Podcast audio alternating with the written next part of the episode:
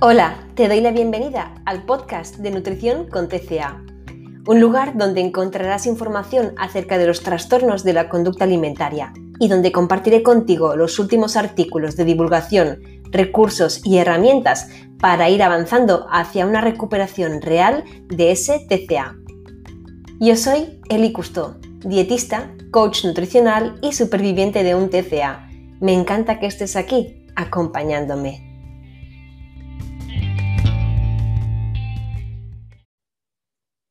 Muy buenas, pues ya estoy por aquí, otro día más con vosotras, con vosotros. Para este podcast estoy yo sola hablando y me vais a permitir que me exprese en una terminología un poquito más técnica. Os dejaré la bibliografía enlazada en las notas de este podcast, pero es que el tema de hoy lo requiere.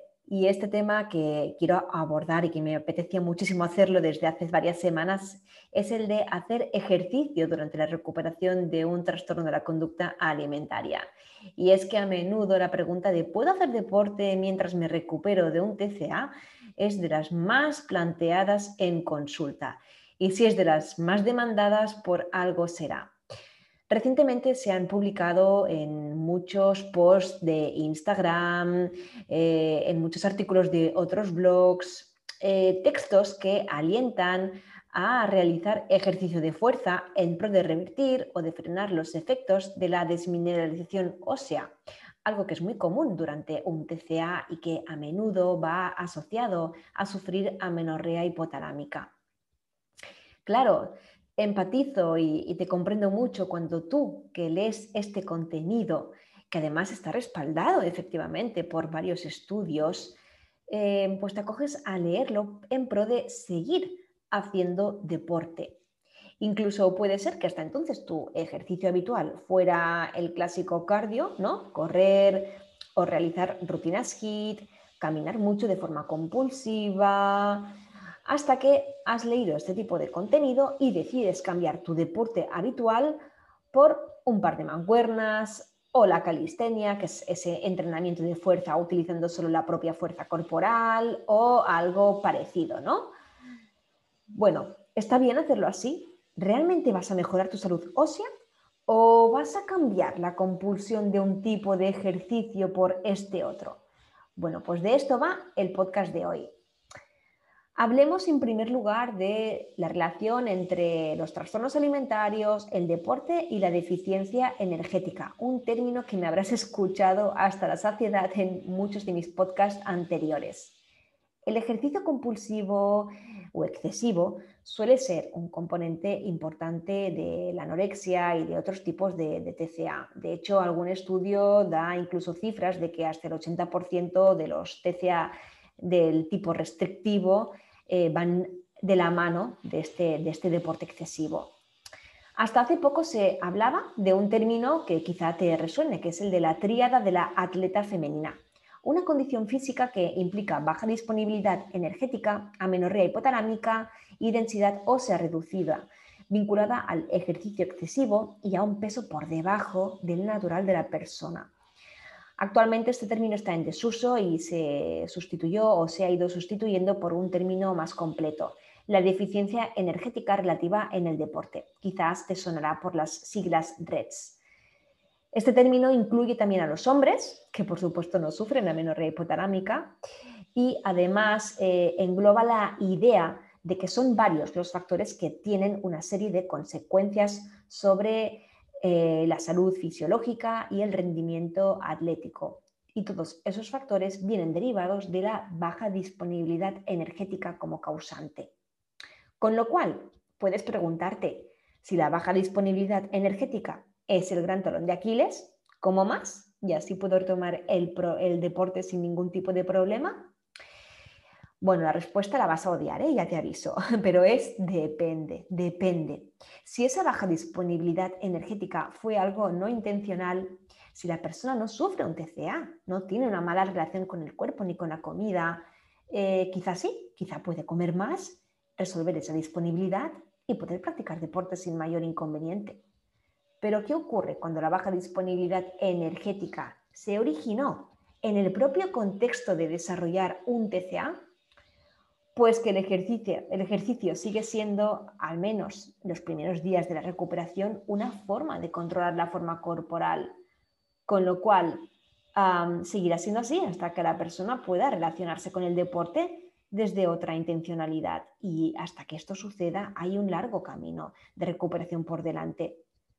Autoengañarte diciéndote, hago deporte por salud, para sentirme bien, para mejorar mi masa ósea, para calmar mi ansiedad, cuando en realidad usas el deporte para mantener tu cuerpo, para quemar más calorías, para permitirte comer esa pizza del viernes, porque así, bueno, es, es, el elemento permisor para poder comer un poco más de lo que venías haciendo. Esto es ponerte un peligroso disfraz. Así que, en este caso, el deporte durante la recuperación de un TCA más bien va a ralentizar esa recuperación, ¿no? ¿Por qué a nivel físico puede ir en contra de la recuperación el seguir realizando deporte? ¿no? Vamos a ahondar un poquito más en, el componente físico. Para lograr la rehabilitación nutricional, que es imprescindible, ya lo sabes, en cualquier recuperación de un trastorno alimentario, no solamente conviene comer más, es decir, aumentar la ingesta calórica, también es importante reducir, la actividad para no elevar el gasto calórico y permitir que ese aumento de energía pueda cumplir la función de nutrir y reparar el organismo que está dañado por los efectos de ese TCA. Claro, si yo estoy en déficit energético y agrego la variable del deporte, ¿estaré comiendo lo suficiente para saldar primero ese déficit y luego mantener mis, funciones fisiológicas de forma correcta?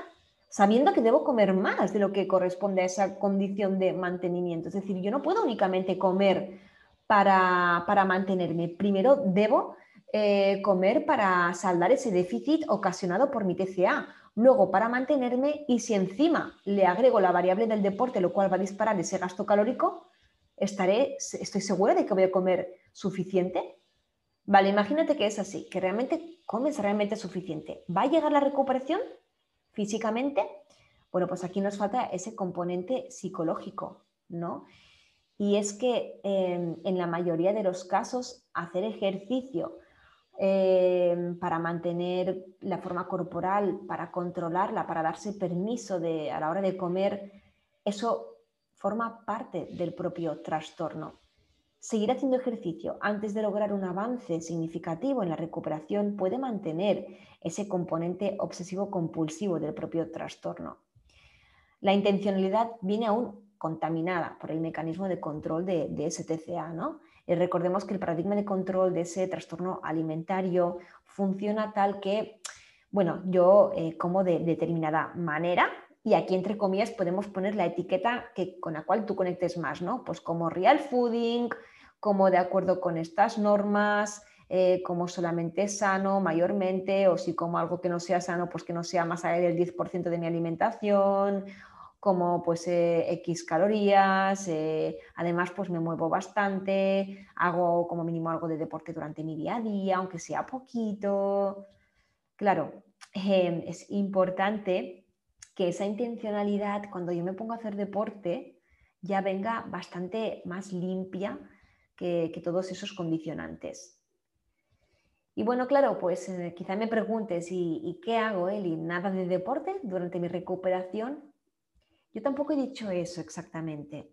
En algún momento, el proceso de recuperación también deberá implicar el trabajar en una relación sana con el movimiento, la actividad de nuestro cuerpo. Y si no nos damos permiso para no hacer nada, entonces no podemos apostar por ese trabajo, ¿no? no lo podemos realizar. Ahora bien, cuando yo digo que en algún momento esto se tiene que tratar, no será en los primeros días. Quizá en los primeros días convenga apostar por un descanso, mm, una, mayor alimentación y de hecho es tu propio cuerpo el que te va a ir diciendo y chillando lo hambriento y, cansando, y cansado que está una vez ya te pongas a esa recuperación activa. ¿no? De hecho es muy común que alguien pues hasta entonces no se ha puesto a, a lograr una recuperación activa de su TCA comienza a hacerlo y entonces dice, pues tengo más hambre y cansancio que nunca, ¿no? Así que ya es el, cuerpo, es el propio cuerpo el que lo demanda.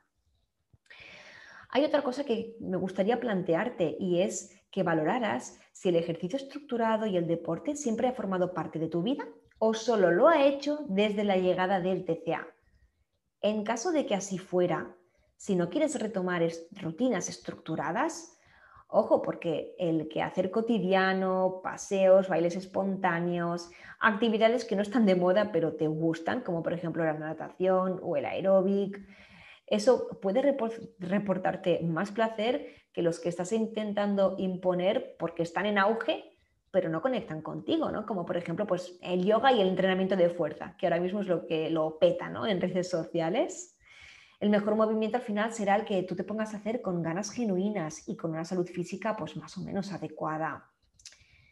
Entonces, ¿en qué momento no? Ya sí puedo, Eli, hacer deporte. A ver, concrétame más. Bueno, pues te sigo diciendo, creo que en realidad antes de plantearte esta pregunta, creo que deberías plantearte otras.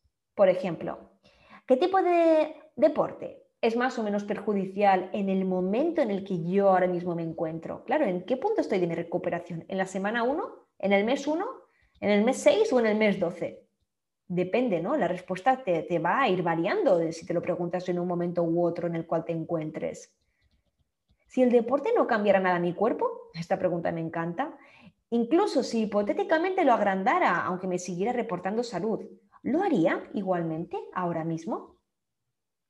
¿El deporte hoy me sigue anclando a la compulsión o ya tengo esta muy trabajada y puedo ser flexible del todo? Es decir, ¿puedo ir a correr sin mirar qué velocidad he hecho y cuánto tiempo he estado corriendo? ¿Puedo ponerme a hacer esto Em, por ejemplo, deporte con pesas, pero de forma libre? ¿O tengo que estar muy encajonada a que los martes son de tronco superior y los jueves son de tronco eh, inferior y tengo que estar siempre cuadriculándolo absolutamente todo sin ápice de flexibilidad? es muy importante ¿no? que, te plantees hasta qué punto, pues eh, sí, que eres flexible, sí, que estás en un buen punto para retomarlo, etcétera. Otra pregunta muy clave que puedes hacerte es, ¿te permites estar en el sofá descansando o cuando lo haces a día de hoy te invade mucha culpa y ansiedad por eso de, entre comillas, hacer el vago? Bueno, pues las respuestas a estas preguntas, insisto, varían durante la etapa en la que te encuentres de tu propia recuperación. Si aún estás en pleno trastorno, si estás en una fase muy inicial, si estás en una fase ya más avanzada, pues quizá eh, puedas considerar por ti misma, por ti mismo, el momento óptimo para retomar ese deporte. Evidentemente, yo sé que eh, me pasa a decir que en todos los sitios leo que el deporte es algo la mar de sano, que es bueno para mi salud. Lo dicen todos los profesionales de la salud, ¿no? Ante este argumento, el cerebro de una persona que sufre un TCA, cuando tú lees en todos lados lo importante que es no estar sedentario, eh, ya te pones una etiqueta, ¿no? No hacer deporte es algo insano, con lo cual si yo no hago deporte, soy insana, soy no apta, soy improductiva, puedes ponerte muchas etiquetas ¿no? al detrás de la identificación eh, con, esa correlación tan directa que, que haces, ¿no? ¿Qué hay aquí de salud mental? Nada, está claro. Recuerda que las recomendaciones de dieta y de ejercicio que hacen los profesionales médicos a la población en general no aplican a población con TCA, ni otro tipo de población, por supuesto, ¿no?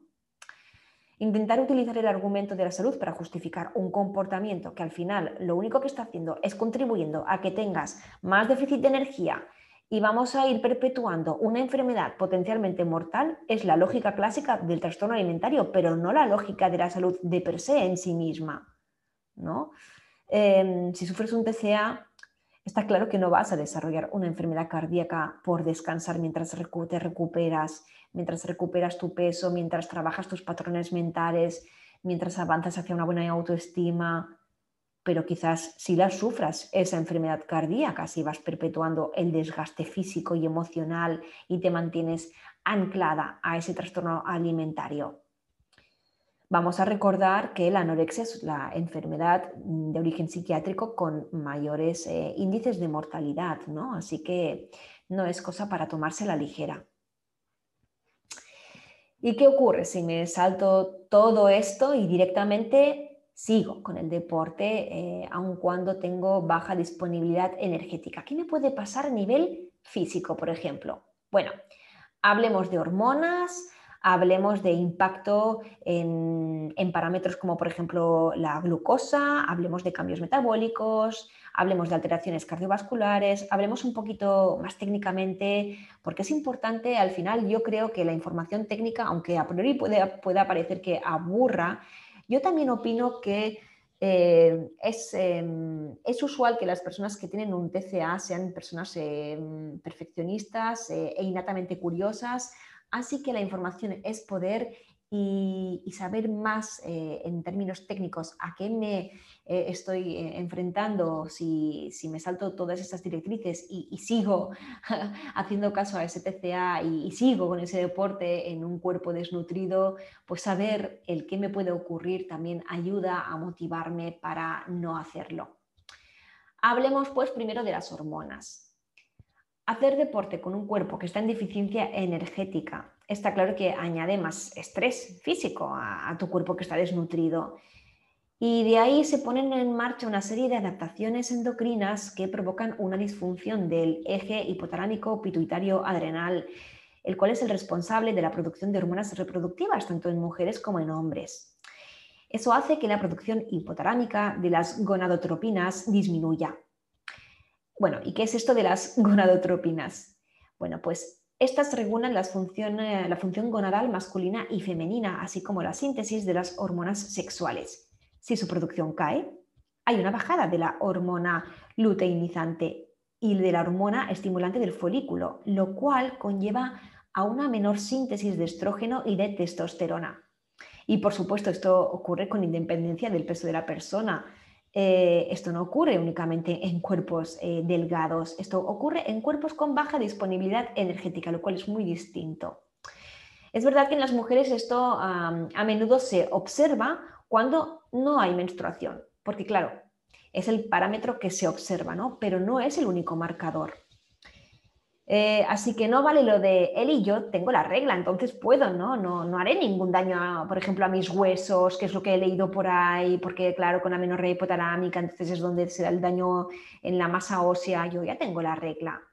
Bueno, pero ¿sabes qué pasa? Que estas no son las únicas hormonas eh, alteradas por culpa de mantener un déficit energético prolongado y acrecentado por culpa de agregar esa variable de deporte porque también hablamos de otras hormonas, por ejemplo, los bajos niveles de la hormona del crecimiento que se dan también y picos de cortisol, ya sabes, la hormona del estrés, también provocan una reducción de la densidad ósea con el consiguiente aumento del riesgo de fractura, eh, lo cual pues, puede a veces llegar a ser irreversible, ¿no?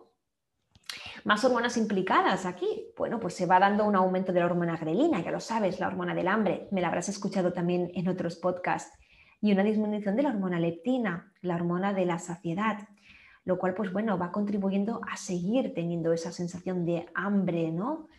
También pueden darse alteraciones en las hormonas tiroideas, ¿no? Los problemas con las tiroides derivados de un, TCA es muy, son muy comunes, Así que, como ves, aquí las hormonas están todas implicadas, no, únicamente las, eh, las sexuales.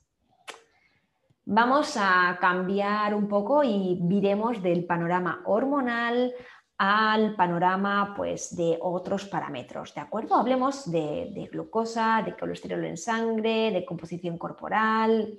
Y es que al final todos los cambios hormonales que he citado dan como resultado altos niveles de glucosa y de colesterol en sangre, lo cual sí causa problemas al sistema cardiovascular, ¿no? Anda, y fíjate, ¿no era sano el deporte especialmente para mi nivel cardiovascular? Pues bueno, fíjate que es justamente lo contrario cuando tu cuerpo lo estás manteniendo en, déficit de nutrientes en una forma prolongada en el tiempo, ¿no? Además, em, todo esto tiene una alteración en la composición corporal, porque cuando el cortisol está muy alto, resulta que hay un desgaste mayor de la masa muscular y una mayor tendencia en la acumulación de la grasa corporal alrededor del tronco. Así que, irónicamente, las consecuencias físicas a largo plazo de continuar haciendo ejercicio mientras estás eh, en desnutrición son precisamente las contrarias a, que, a, las que el propio deporte logra en una persona que sí está sana, ¿no? Eh, mayor proporción de grasa corporal sobre masa magra y esa reducción ¿no? en la densidad mineral ósea. Por lo tanto, en fin, un argumento más, ¿no? Y si hasta entonces has escuchado hablar, y esa era tu motivación, que el deporte agiliza el metabolismo, ¿no? que esto también es una trampa muy común, eh, pues te diré que el ejercicio excesivo también puede tener un fuerte impacto negativo en tu metabolismo, haciendo que éste sea más lento que en condiciones de salud óptimas, ya que la tasa metabólica basal se, ralentiza. Precisamente es un mecanismo de autoprotección, ¿no? Para conservar esa energía vital en un contexto en el cual el organismo se, siente como amenazado, porque el gasto energético está por encima de, los niveles normales durante mucho tiempo y encima viene sin, aún no viene acompañado de, ese aumento de energía. Así que eh, el metabolismo se pone en más, más lento, más bajito, ¿no? En esta situación, el descanso adecuado y la ingesta energética, pues a través de una buena nutrición es fundamental para volver a restablecer ese, equilibrio metabólico, permitir que se recupere ¿no? ese metabolismo. Y esto no ocurre de la noche a la mañana, así que mucha paciencia. Y bueno, seguramente me estás escuchando y si es que no te estoy aburriendo demasiado, quizá te estás siguiendo preguntando, Eli, pues a partir de cuándo puedo reanudar eh, ese deporte si mentalmente pues estoy preparada, preparado. Em, dime pues cómo puedo saber que estoy más o menos físicamente bien porque te escucho y me importa pues efectivamente saber que mi cuerpo está en condiciones físicas adecuadas, ¿no? Bueno, em, sigo diciendo ¿no? que, los que los efectos del deporte pueden ser positivos cuando ya esa rehabilitación nutricional física eh, está llegando y cuando la intencionalidad pues, comienza a estar más neta de ese, de ese TCA, aún incluso sin haber alcanzado quizá la recuperación completa. ¿no? Pero sí que eh, yo te diría que es importante que te estés asegurando de que tengas ya una buena nutrición de base de que más o menos ya hayas alcanzado ¿no? ese peso original, de que lo hayas recuperado en caso de, en si es que en tu caso era necesario hacerlo, eh, y de que esa función hormonal pues esté llegando ya a, buen puerto. Estos factores, eh, hablando en términos puramente fisiológicos, van a, van a asegurar que el ejercicio es más recomendable. ¿no? Em, en cuanto a la función hormonal normal, Claro, la presencia, de la, presencia de la menstruación durante al menos tres meses consecutivos puede ser un buen primer indicio, ¿no? Pero claro, no es el único, ¿vale? No es el único. Em, venga, vamos a ver algunos indicadores para corroborar lo de estar más o menos pues, eh, físicamente, hormonalmente bien, ¿vale? Hablemos un poco del tema de la, alteración de las hormonas sexuales y, todo lo que hay alrededor de esa pérdida de densidad ósea, ¿no? Em, recordemos la osteopenia, que es la densidad mineral ósea levemente disminuida, y la osteoporosis, que ya es un grado mayor, ¿no? aquí la pérdida de densidad ósea es más severa que en osteopenia, eh, son consecuencias muy comunes de sufrir un TCA restrictivo.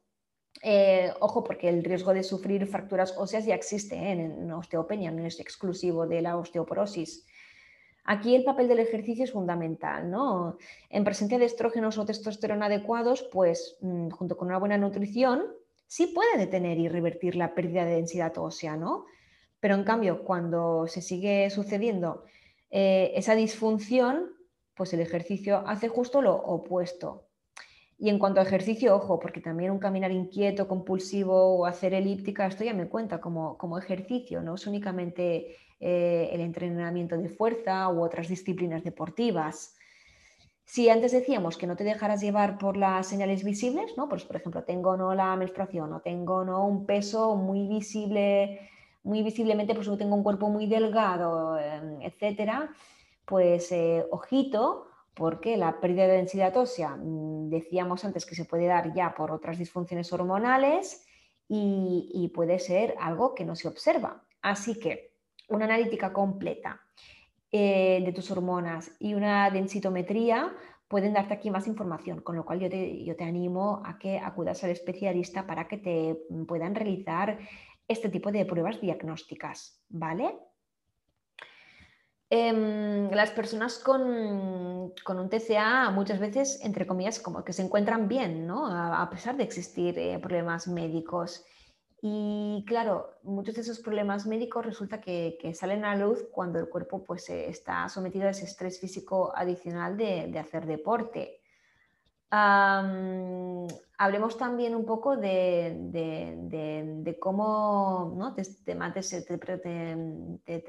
te, te, decía que quizá te planteabas, pues cómo puedo saber que me encuentro bien a nivel hormonal.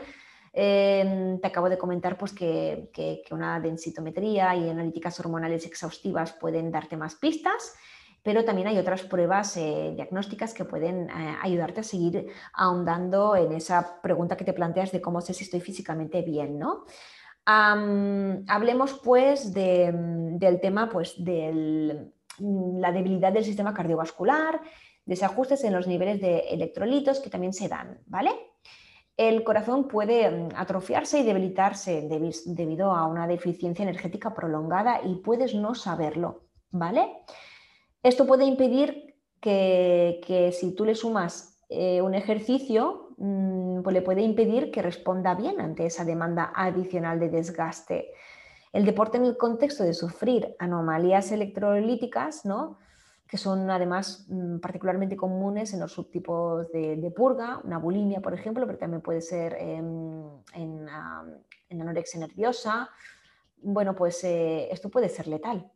Las alteraciones en los niveles de potasio pueden inducir a arritmias cardíacas peligrosas y provocar un paro cardíaco o muerte súbita, ¿no? Por eso, pues, eh, debido sobre todo pues, a este factor y también a los eh, suicidios, es, por, los motivos por los que la anorexia suele ser la patología psiquiátrica con la mortalidad más alta. Luego, además, también se da otra cosa, y es que a la hora de ponerte a entrenar, muchas veces puede suceder que bebas mucha agua, ¿no? ¿Y qué ocurre aquí? Pues que el consumo excesivo de agua puede causar cambios en los niveles de electrolitos también. Ah, se pueden dar niveles muy bajitos de sodio, ¿no? lo que se denomina hiponatremia, y también se puede dar una forma grave de daño cerebral, quizá esta ya no te suene tanto porque no se habla tanto de ella, llamada mielinólisis central pontina. Algunos de sus síntomas pues, pueden ser parestesia, que son pues, sensaciones como normales de, de cosquilleos, confusión mental, disartria y dislalia, que son dificultades para articular sonidos, palabras, apatía. No te estoy diciendo que si presentas todos estos síntomas, evidentemente la, causalidad sea esta, ¿no? Pero sí que te animo por ello a que acudas a un especialista y que te hagas exámenes médicos para también pues, descartarlo, ¿de acuerdo? De lo anterior, de, mm, pues, eh, ¿qué, más se puede derivar? Pues niveles de glucosa en sangre muy altos ¿no? o muy bajos.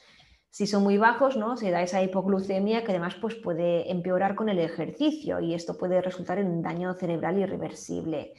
Así que, en definitiva, em, acudir a tu médico de cabecera para que te derive a varios especialistas, que te hagan analíticas completas, pruebas de esfuerzo, electrocardiogramas, etcétera, algo pues que lo que harías con cualquier tipo de enfermedad, ¿no? Si estás tomando responsabilidad, si de verdad mm, te interesa retomar el deporte en condiciones óptimas de salud, pues es imprescindible, ¿no? Ahora bien, hasta entonces, ¿qué hago? ¿Me quedo en la cama? no, tampoco se trata de que te quedes en cama, ¿no? Hasta que te recuperes, no, no he dicho eso. Porque una cosa está clara, si tú realmente te estás recuperando de forma activa, comiendo suficiente, reprogramando patrones mentales, rompiendo normas autoimpuestas. Tengo muchos podcasts de los que hablo de, esto, ¿no? de qué es una recuperación activa. Pues tú misma, tú mismo irás observando que desciende esa fatiga, que tienes más niveles de energía, ¿vale? Yo, de hecho, pues me, me, me entra una ilusión enorme cuando las personas que acompaño en consulta y que están ya aplicando, han aplicado grandes dosis de descanso en las primeras semanas, le han dado caña a esa recuperación nutricional, han avanzado, hemos avanzado mucho en terreno mental y conductual.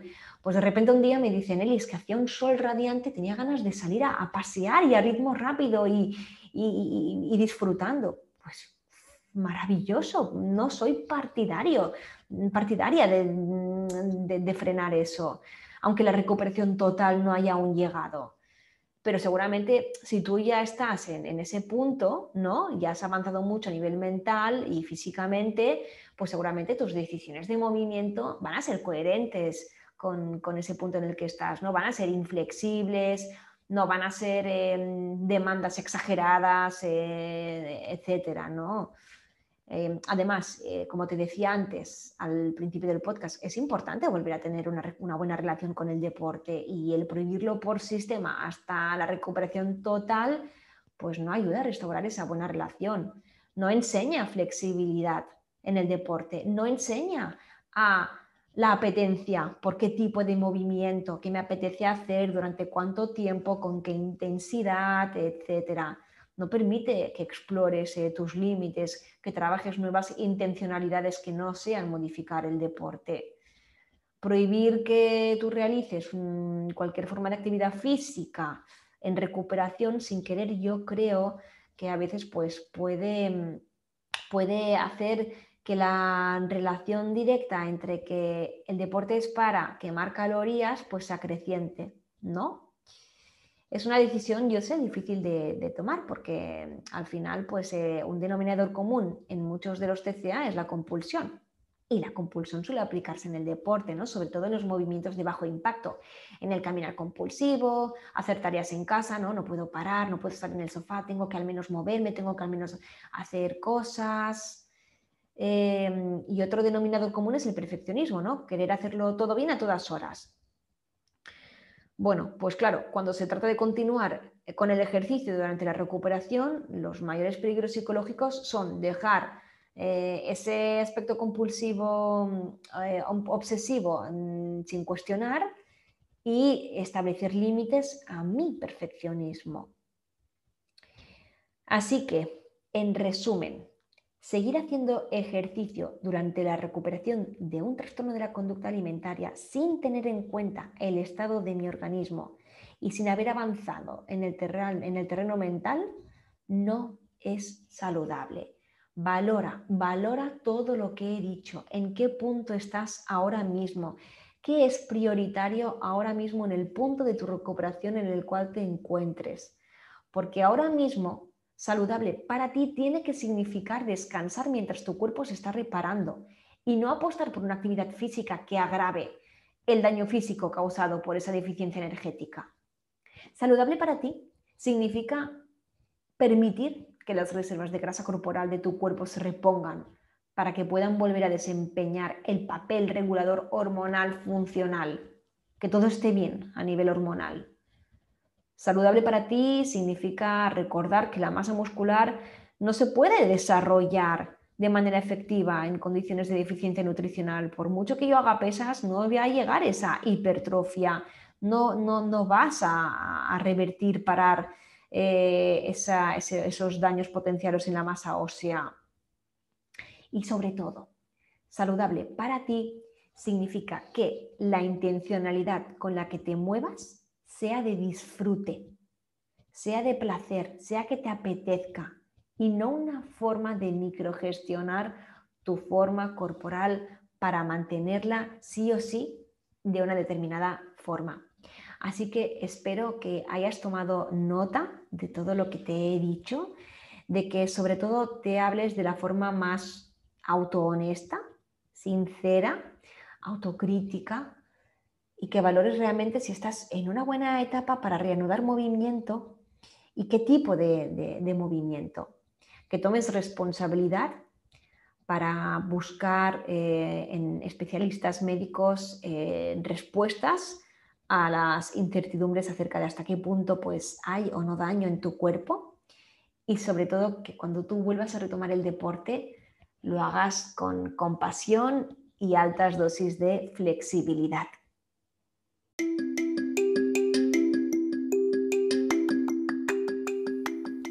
Te doy las gracias por haber escuchado este podcast hasta el final, Podrás encontrarme en Instagram por arroba nutrición con TCA, donde además encontrarás información acerca de las consultas de nutrición especializadas en TCA que realizo online. Por ahora nada más, te animo a compartir este podcast con alguien a quien creas que le puede ayudar. No te conformes con este estilo de vida porque sencillamente esto no es vida. Te mando un fuerte abrazo y nos vemos en el próximo podcast.